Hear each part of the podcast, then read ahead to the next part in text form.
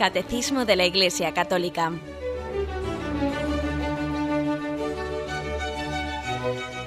Un programa dirigido por Monseñor José Ignacio Munilla, Obispo de San Sebastián.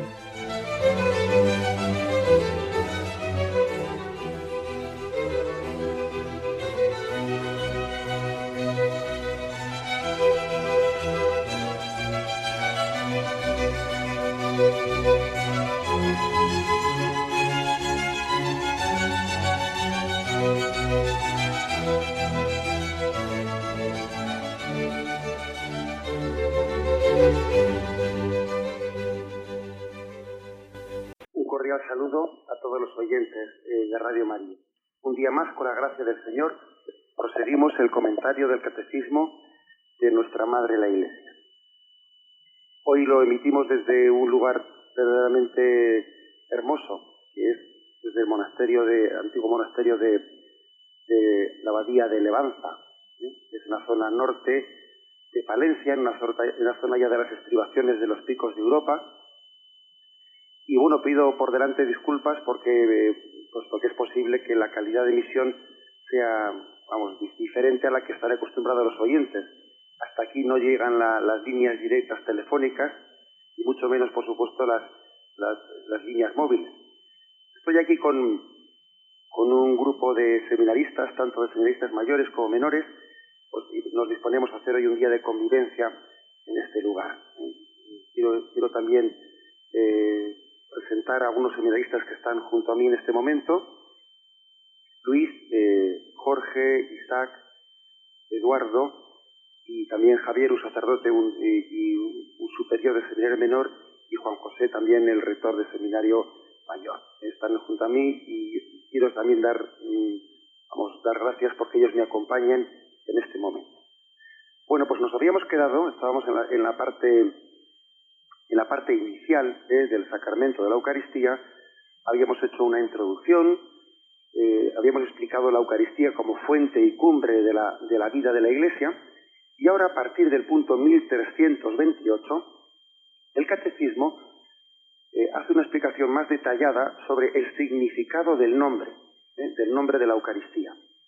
¿De dónde viene ese nombre? ¿Qué significado tiene? en la Sagrada Escritura cómo es utilizado, etcétera. A veces el conocer el nombre eh, pues nos, nos ayuda mucho a, a entender eh, el ser de las cosas.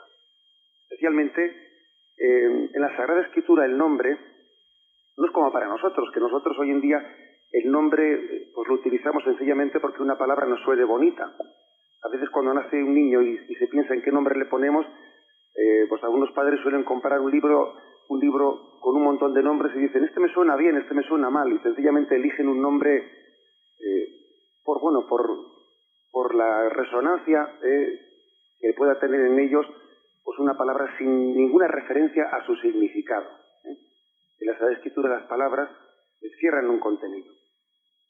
Acordaros como, por ejemplo, cuando la Sagrada Escritura dice, y le pusieron por nombre Jesús, que quiere decir Salvador. Y la Sagrada Escritura está llena de referencias en las que, en cuanto que se dice cómo se llamaba una persona o cómo, cómo se designa un sitio, enseguida, acto seguido, se explica eh, qué significa, qué significa, es decir, eh, el nombre en la Sagrada Escritura no es meramente un, una expresión de un, un, sonido que para nosotros eh, es de identificación de una persona, sino que identifica en el significado etimológico el ser de esa persona, cuál es su ser, cuál es la vocación con la que Dios la creó. También la palabra Eucaristía no es una palabra eh, meramente coyuntural, no, no, tiene también un significado profundo. Y lo vamos a, y lo vamos a investigar un poco eh, repasando algunos textos de la, eh, de la Sagrada Escritura. Bueno, dice el primero de los puntos, el 1328. La riqueza inagotable de este sacramento se expresa mediante los distintos nombres que se le da. Cada uno de estos nombres evoca alguno de sus aspectos. Se le llama primero Eucaristía, porque es acción de gracias a Dios. Las palabras Eucharistein y Eulogein recuerdan las bendiciones judías que proclaman sobre todo durante la comida las obras de Dios, la creación, la redención y la santificación. Pues, hay distintos nombres ¿no? que la, tradición cristiana ha dado a, este sacramento. El primero, el de Eucaristía. La palabra Eucaristía es un término griego que tiene su nombre, o sea, parte del, verbo eh, que significa dar gracias. La Eucaristía es, por lo tanto, una acción de gracias. Acordaros de aquel salmo, ¿cómo pagaré al Señor todo el bien que me ha hecho? Alzaré la copa de la salvación invocando su nombre. Por lo tanto, la Eucaristía es una acción, o sea, literalmente traducido, es una acción de gracias. Eh, tiene dos, dos, traducciones. Una es la que está, eh, la podemos encontrar, por ejemplo, en Lucas capítulo 22, versículo 19, y aquí tenéis, en la introducción de la Eucaristía, Jesús dice, tomó luego pan y dadas las gracias, lo partió y se lo dio diciendo. O sea, fijaros que en ese sitio, ese dar las gracias, es el verbo eucharistein, el, verbo, el mismo verbo utilizado para, para designar este sacramento. Hay también otro verbo, bueno, soltando aquí un poco estas palabras así un poco complicadas, es porque sabéis que el, Evangelio, el original del Evangelio está en griego. El original del Evangelio no está en latín. El latín es la, traducción que hizo San Jerónimo unos siglos más tarde. ¿eh? Pero el original del Evangelio está en griego. Por eso eh, nos atrevemos a, echar mano de estas palabras, ¿no? que son así tan emblemáticas. Eucharistein viene de, es, griego, y de ahí viene la palabra Eucaristía. Hay también otra palabra, que por ejemplo está en Mateo 26, 26. Claro, lógicamente, si vosotros cogéis vuestra Biblia, allí lo que vais a encontrar mm, pues es una traducción de la palabra griega, ¿no? Pero dice, mientras estaban comiendo, Jesús tomó pan y lo bendijo. Así como en el otro texto decía y dio gracias, aquí dice y lo bendijo. O sea que hay mm, un primer sentido de la palabra de la palabra Eucaristía está en, estos dos lugares, ¿no? Dio gracias y lo bendijo. Uno viene de un verbo, un verbo griego y otro viene de otro, pero en el fondo eh, recuerda lo mismo. Recuerda que en las comidas, en las comidas de, del pueblo judío, lo primero que se hacía era bendecir a Dios, dar gracias. la tradición de la comida judía, la familia se reunía, se sentaba en torno a la mesa y tenía un recuerdo prolongado proclamando la acción, eh, proclamando la acción de gracias a Dios por todas sus obras, por la creación, por la santificación, por la redención. Uno de cuyos aspectos es la comida. Eh, el pueblo judío se juntaba, ¿no? En torno a la, mesa diciendo, te damos gracias, Señor, pues por, por tus beneficios, por cómo cuidas de nosotros, te damos gracias por esto, por lo otro. Y la comida es también otra, eh, otro de los signos, otro de los signos de, esa bendición de Dios. Por cierto, eh, por cierto, que aquí tenemos nosotros la costumbre cristiana de bendecir la mesa. la costumbre cristiana de bendecir la mesa pues viene ni más ni menos también de, una tradición que se remonta, se remonta a la tradición judía. Caer, fijaros que era dar gracias, o sea, dar gracias y bendecir a Dios, ¿no? El, hecho de que, que, hayamos perdido, que hayamos perdido en, gran medida, ¿no? O muchas familias hayan perdido la costumbre de la bendición de la mesa, pues eh, quiere decir mucho que se ha perdido la sensibilidad de caer en cuenta de que todo es don, de que todo es regalo, de que, de que, estamos bendecidos por Dios, de que, de que somos unos mimados por Dios, de que todo lo que recibimos en esta vida es un don. Eh, ¿Qué tenemos que no hayamos recibido? Vamos a ver, ¿no? Uno se pone en su vida, se pone a ver su, todo lo que le rodea y dice, pero si todo lo que tengo lo he recibido, si todo es don, si todo es gracia. Entonces, verdaderamente la, el dar gracias a Dios al comenzar la Eucaristía, eh, perdón, al comenzar la Santa Misa, uy, la Santa Misa, la comida quiero decir, pues es ni más ni menos esa expresión de que uno se siente regalado por Dios. Todo es don, todo es gracia, y, el hecho de que se haya perdido esa costumbre significa no únicamente la pérdida de un rito, ¿eh? cuidado, significa la pérdida de una sensibilidad, y una sensibilidad de que, uno se sabe regalado por Dios, cuidado por Él, todo es don, todo es gracia. La bendición de la mesa se puede hacer de dos formas, ¿no? De una manera ascendente y de una manera descendente. La manera ascendente es, te damos gracias Señor por todos tus beneficios, y la manera descendente es, bendice Señor estos alimentos, ¿no? Esas dos formas, pues yo creo que, que tienen perfectamente engarce una y otra, ¿eh? no es una u otra, sino que las dos creo que se engarzan, porque el hombre da gracias a Dios y Dios nos bendice. ¿Veis la, que la palabra bendecir viene de benedicere, decir bien, Dios dice bien, Dios ha creado sus, bienes para el bien del hombre, lo ha hecho, lo ha dicho, en su providencia eh, ha dispuesto que sea para el bien del hombre. La bendición, pues, es una bendición ascendente, pero también es una bendición descendente. ambas cosas se, se, unen. Y la Eucaristía, la Eucaristía une estos dos aspectos. ¿eh? una acción de gracias en unión, ¿no? en prolongación de lo que el pueblo judío hacía pues en la, mesa en las mesas cuando se, cuando se juntaba especialmente los, días solemnes la bendición sería más larga claro y la noche o aquella noche donde se, donde se celebraba la Pascua de los judíos en aquel cenáculo pues la bendición sería más larga y se recordaría la acción de gracias de todo lo que Dios había hecho con su pueblo. Y en el contexto de esa bendición judía es pues cuando el Señor instituyó la Eucaristía, esa oración de acción de gracias, como dice Lucas 22, 19, o esa, esa oración también de sencillamente, como dice Mateo 26, 26, lo vuelvo a leer, mientras Jesús estaba comiendo, tomó pan, lo partió y dándoselo a sus discípulos lo bendijo también. ¿eh? Acción de gracias o bendición. Ese es el primer sentido de la Eucaristía. Bien, tenemos un momento de reflexión con sintonía musical y continuamos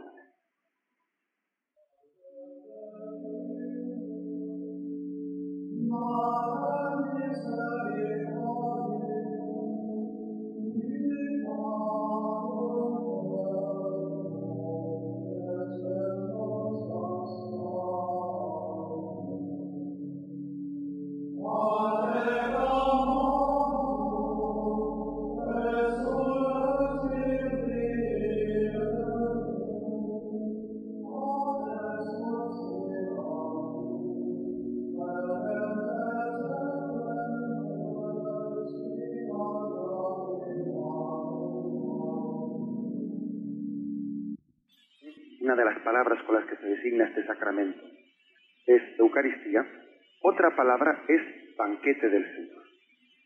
Este sacramento es pues Eucaristía. Segundo, banquete del Señor. Dice, porque se trata de la cena que el Señor celebró con sus discípulos la víspera de la pasión y de la anticipación del banquete de bodas del Cordero en la Jerusalén celestial. Un banquete, Jesús celebró un banquete en el cenáculo y al mismo tiempo nosotros ese banquete que celebramos es la anticipación del banquete de la Jerusalén celestial. O sea que nuestro, nuestro, nuestra Eucaristía, nuestra Santa Misa, prolonga un banquete que ocurrió hace dos mil años y anticipa otro banquete que va a tener lugar, ¿no? Pues en la Jerusalén celestial prolonga aquel y anticipa, ¿eh? anticipa otro. Es un banquete a medio camino entre otros dos banquetes. por ejemplo, aquí el Catecismo nos ofrece un texto, 1 Corintios 11, 20, donde San Pablo allí les pegó un tirón de orejas, eh, pegó un tirón de orejas a, algunos cristianos en la primera primitiva comunidad cristiana, pues porque les decía, oye, cuando os reunís en el banquete a comer la cena del Señor, cada uno come allí primero su, cena mientras otros pasan hambre. Es decir, la Eucaristía tenía lugar también en el contexto de, un banquete, de una comida. Los cristianos compartían, como decimos nosotros, misa y mesa. ¿eh? Compartían misa y mesa, las dos cosas. También hoy en día es frecuente esto, ¿no? Que nosotros convocamos una misa y después comida, ¿eh? Después comida. Y aquí eh, San Pablo les pega un tirón de orejas como diciendo, oye, pero ¿cómo es posible que estéis, aquí convocando el banquete de la Eucaristía y luego cada uno después, cada uno se pone a comer su propia comida y uno come comida de pobre y otro come comida de rico? ¿Acaso no hemos comido todos la misma comida en el altar, el, pan de la, el pan de la Eucaristía? ¿Cómo después, fuera de eso, aquí cada uno tiene su comida distinta? Claro, es que es un, argumento en el que él nos viene a decir si la Eucaristía es un banquete, pues eh, tiene que serlo a, todos los efectos, ¿eh? compartiendo todos la misma comida. Bueno, hasta ese punto se le llama la Eucaristía banquete. El siguiente texto es de Apocalipsis 19.9, es el segundo texto que nos ofrece el Evangelio, perdón, el Catecismo. Apocalipsis 19, versículo 9. Y ahí dice, luego me dice, escribe, dichosos los invitados al banquete de bodas del Cordero. Otro sentido, por lo tanto, ¿no? De la palabra banquete eh, es ya el banquete de la Jerusalén celestial, que todos estamos llamados. Esto que es algo importante. Por cierto, en algún, programa ya he hecho una referencia a cómo el cristianismo jamás ha identificado pues, esta imagen del banquete de la Jerusalén celestial con lo que en algunas otras eh, religiones, especialmente en el Islam y otras, otras religiones, se suele referir por lo que es el banquete, el banquete del cielo, que a veces pues, se suele expresar el banquete en el, que, será un lugar en el, de una manera carnal, ¿no? Donde habrá todo tipo de alimentos y uno podrá comer hasta reventar. ¿eh? A veces en una imagen carnal del cielo se ha expresado pues el, bueno, pues un sitio donde uno tendrá todas las mujeres que quiera, ¿eh? Un sitio donde tendrá toda la comida que quiera. A veces nos hemos imaginado el banquete del cielo de una manera tan burda, ¿eh? podemos decir burda, o eh, que es casi es la proyección, la proyección en el cielo de las propias pasiones. Eh, eso hay que purificarlo. Y cuando la Iglesia, cuando la Sagrada Escritura habla de, del banquete de la Jerusalén celestial, jamás lo expresa en esos, conceptos. ¿eh? Eso es más propio de otras religiosidades yo diría tienen una, percepción más carnal de las cosas, menos espiritual. Aquí por banquete, en la Jerusalén celestial, no entendemos eso. ¿eh? Entendemos el gozo de estar reunidos con Cristo en la misma mesa. El, gozo de compartir su intimidad. Porque igual que hoy en día también es un eh, compartir la mesa, es un signo de mucha confianza, cuando alguien te invita, ¿quieres conmigo a cenar esta noche? Es un signo de mucha, mucha confianza, ¿no? Saqueo cuando Jesús le dijo, eh, Saqueo, baja que tengo que ir a comer contigo a tu casa. Eso le, impresionó, que le dice tanta confianza. Para nosotros el banquete no es decir, bueno, nos vamos a atiborrar, ¿no? No, el banquete, el gozo del banquete es que estoy comiendo a la mesa con Jesucristo, sentado codo, codo, codo a codo con Él, compartiendo su intimidad, ¿no? Compartir un banquete es sino de decir, mi, intimidad es la tuya, ¿eh? todo lo mío es tuyo, todo lo tuyo es mío. Ese es el, signo del banquete. ¿eh? Hay que purificarlo de, lo que a veces nosotros nos hemos imaginado con lo, que es un banquete y lo que es un, un fiestón, ¿no? pues Continúa el catecismo. Otro signo, o sea, otro nombre. Un nombre era Eucaristía, otro nombre era banquete del Señor. Tercer nombre, fracción del pan. Fracción del pan porque este rito propio del banquete judío fue utilizado por Jesús cuando bendecía y distribuía el pan como cabeza de familia. Eso eh, el, Evangelio dice, Jesús tomó el pan, lo partió y lo dio a sus discípulos diciendo que Jesús partía el pan, la fracción del pan ha sido también uno de los nombres que ha tomado este sacramento. Viene de aquí, pues porque antes de repartirlo se fraccionaba, se partía. Sobre todo en la última cena, en la última cena en la que en la que se dice explícitamente cómo Jesús tomó el pan, lo bendijo, lo partió y se lo dio. Este gesto los discípulos lo reconocerán después de su resurrección en Lucas 24, 13-35, que es cuando el, momento de la, en el que los discípulos de Maús, eh, al llegar a Maús, eh, pues le invitaron a Jesús a, quedarse con él, Jesús tomó el pan, lo partió y al partir el pan se les abrieron los ojos. Reconocieron a Jesús al partir el pan. O sea, fue el hecho de la fracción del pan la que abrió sus ojos. Luego también, digamos que la palabra fracción del pan, partir del pan, es otra de los nombres que se le da a este sacramento. En vez de decir Eucaristía, en vez de decir banquete del Señor, se puede decir también la fracción del pan. Tiene, tiene desde luego eh, un significado muy fuerte decir esto. ¿Por qué se puede designar la Eucaristía fracción del pan? Pues es como decir, Cristo se te da, se parte por ti. Cristo es, imagen de eh, quien dijo la institución de la Eucaristía, tomad y comed, esto es mi cuerpo, esta es mi sangre que es derramada por vosotros, yo me doy por vosotros, yo me parto por ti, y a gusto me consumiré y me daré, y me desgastaré por vosotros, ¿no? Dice San Pablo, bueno, pues si solo dice San Pablo, ¿qué no dirá Jesús? Muy a gusto me entregaré, me consumiré, me partiré por vosotros. El hombre, el hombre que que entrega su vida a imagen de Jesucristo, parte su tiempo en favor del prójimo como lo hizo Jesús. Parte sus fuerzas en favor del prójimo como lo hizo Jesús. se da, se desgasta. Eso significa la fracción del pan. Se parte y se entrega. Los primeros cristianos eh, designaron expresamente con este nombre la fracción del pan por ejemplo, si, si veis en Hechos de los Apóstoles, capítulo segundo, versículo 42, ahí tenéis eh, que se habla expresamente y que acudían a la enseñanza de los apóstoles, a la comunión, a la fracción del pan y a las oraciones. El temor se apoderaba de todos, pues los apóstoles realizaban muchos prodigios y señales. Todos los creyentes vivían unidos y tenían todo en común. Vendían sus posesiones y sus bienes y repartían el precio entre todos, según la necesidad de cada uno. Acudían al templo todos los días con perseverancia y con un mismo espíritu partían el pan por las casas y tomaban un alimento con alegría y sencillez de corazón. Es decir, fijaros que indistintamente se habla de partir el pan en el sentido del sacramento que de los alimentos. Ellos dicen, se juntaban para la fracción pan. Otro nombre llega a dar al sacramento del Eucaristía.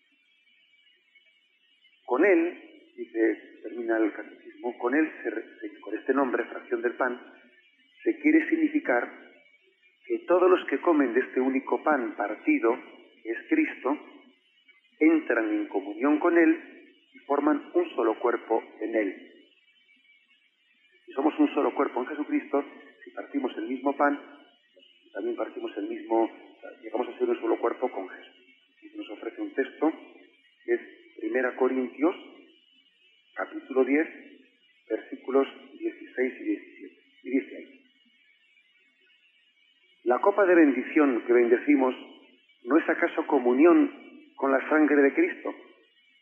Y el pan que partimos no es comunión con el cuerpo de Cristo, porque aún siendo muchos, un solo pan y un solo cuerpo somos, pues todos participamos de un solo pan. Se habla de una comunión con Cristo. Somos un solo cuerpo con Él. Y si Él se partió para darse a los demás, también nosotros nos partimos. Él se parte para darse a nosotros, nosotros partimos. Entregamos nuestra vida también fraccionada, ¿no? Pues para, para los demás. Por cierto, vais a permitir una, una pequeña reflexión que es la siguiente. Eh, es impresionante el hecho de que cuando nosotros en la Eucaristía partimos el pan para darlo, no es que esté medio Cristo ¿eh? en un lado y otro medio Cristo en otro lado, ¿eh? sino que es Cristo entero el que se nos da plenamente la comunión al, partir el pan. Cristo por partirse, no por eso Él se divide, Él se nos da entero. Eso a nosotros nos cuesta entender, porque claro, inevitablemente a nosotros nos pasa otra cosa. Si yo tengo que entregar mi vida y mi tiempo, pues claro, no puedo entregarlo totalmente a uno y totalmente a otro, no, tengo que partir, el partirme mío es un partir que parte de mi limitación claro, si una madre se entrega totalmente a un hijo, pues le crea celos al siguiente, porque el siguiente, ¿qué pasa? Que solo haces caso al otro, ¿eh? Esas son las limitaciones nuestras, ¿no? No le pasa eso al Señor. Él cuando se parte, se nos da, se entrega totalmente a uno como si solo existiese Él y se entrega totalmente a otro. Creo que ya os conté una anécdota, la recuerdo de la parroquia, de la parroquia de Zumárraga, que recuerdo que como los domingos suele haber misa intencional, que hay por, por más de una intención, recuerdo una señora que quería ofrecer eh, la Santa Misa pues por, por un hijo eh, fallecido. Y ella, con toda su buena intención, entró a la sacristía y me decía, y viene usted, si, no podía usted eh, ofrecer la misa del domingo, pero únicamente por mi hijo, ¿cómo podía hacer yo la misa pues para que fuese ofrecida únicamente por mi hijo, ¿no? Yo recuerdo que, le respondí, mire usted, yo, ¿usted cuántos hijos ha tenido? No sé cuántos me respondió, pero dije, evidentemente usted tendrá el recuerdo de que si se entrega totalmente por uno, pues desatiende a los otros. Se tiene que partirse, usted tiene que dividirse. Y le decía, no le pasas igual al Señor. El Señor se puede entregar totalmente a su Hijo, al mismo tiempo que se entrega totalmente a otra persona sin que eso suponga pues una un sí, Jesús se, entrega, se parte para darse, pero no se divide. Hay una fracción de Jesús, pero no una división de su persona. Se entrega plenamente a uno. La fracción del pan no es lo mismo que la división de Jesús. Jesús no se divide, se entrega totalmente a uno y totalmente al otro. Creo que esa es una de las diferencias de lo que es la entrega de Cristo y la nuestra. Evidentemente, tenemos que hacer opciones en la entrega, no podemos entregarnos a todos, pero el Señor sí, y eso es un gozo. Bien, nos quedan algunos, algunos significados más, algunos nombres más de este sacramento. Hacemos un último, un último momento de sintonía musical y concluimos.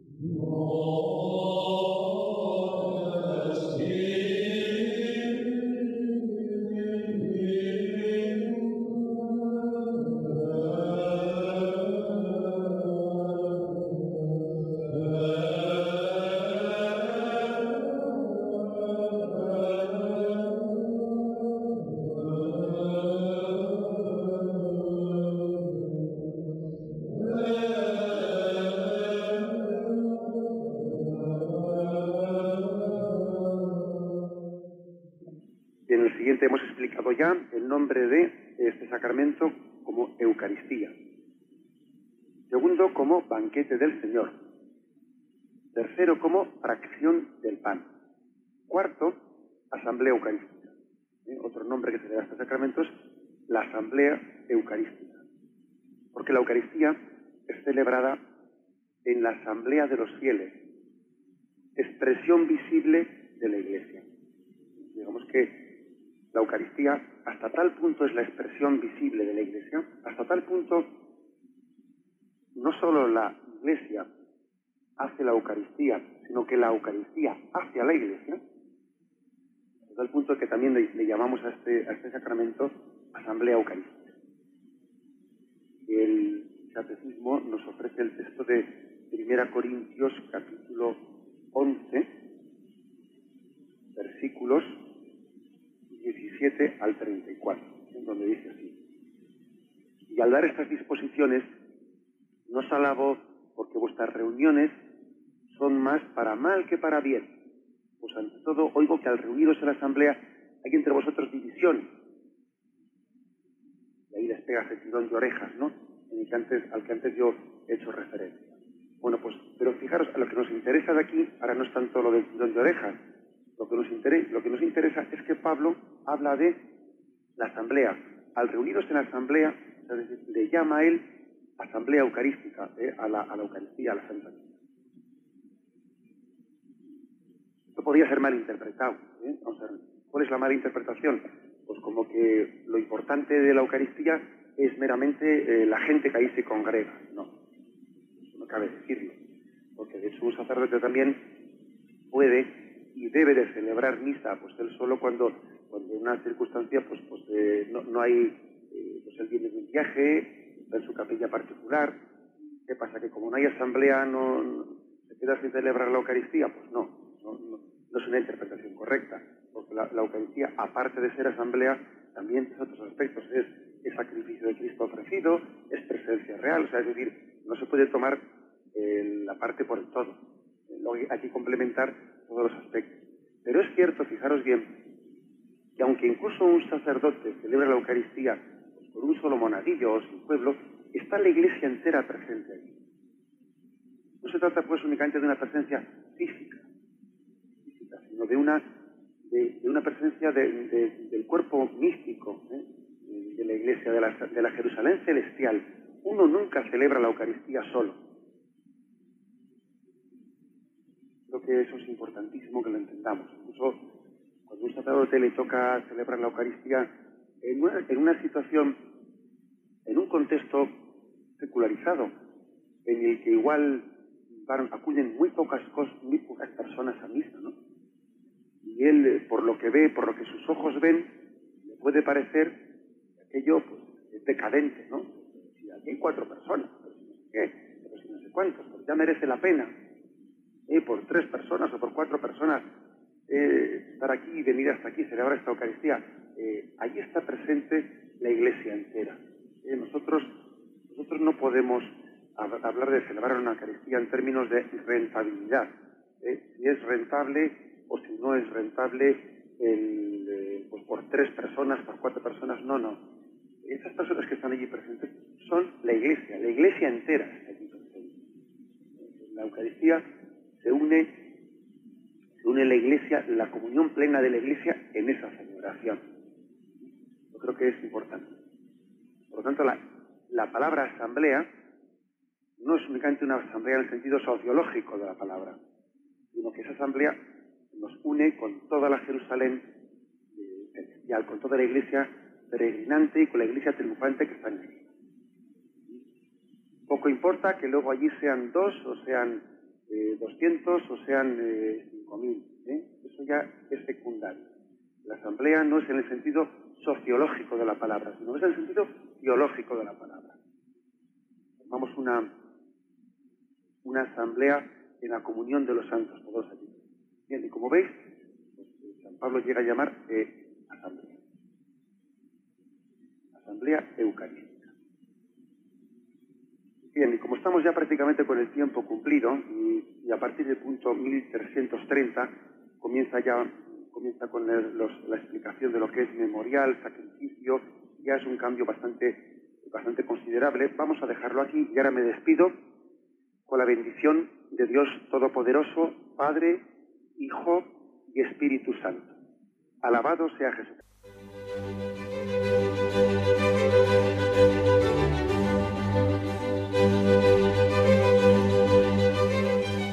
Finaliza el Catecismo de la Iglesia Católica, un programa dirigido por Monseñor José Ignacio Munilla, obispo de San Sebastián.